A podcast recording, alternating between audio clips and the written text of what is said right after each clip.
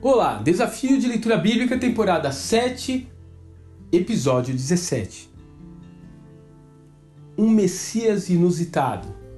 Marcos capítulo 2. Na medida em que as notícias dos milagres e curas iam se espalhando, uma multidão cada vez maior se aglomerava junto a esse novo rabino.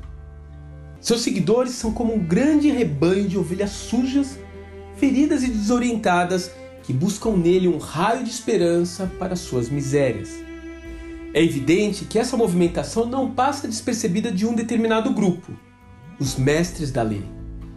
Eles acompanham a turba com cautela, como abutres famintos sobrevoando uma potencial vítima.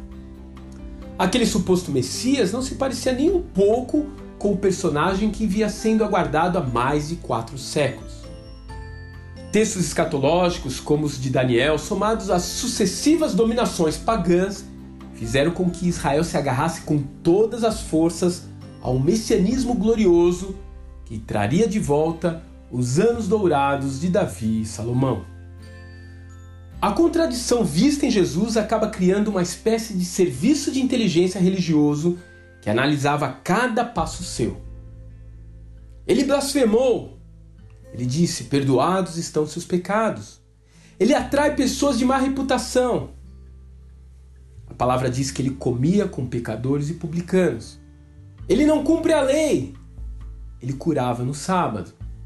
Em última análise, essas pessoas queriam reformatar o Cristo, editá-lo no modelo que imaginavam ser o correto, em vez de aceitar as suas credenciais divinas. Na medida em que isso parecia impraticável, decidiram pela única opção para fazê-lo parar com seus ensinamentos perigosos: tirar-lhe a vida.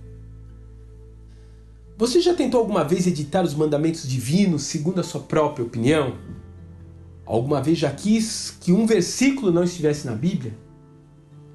Que tal, em vez disso, simplesmente pedir que Deus lhe esclareça aquilo que lhe parece contraditório? Que Deus te abençoe e até amanhã.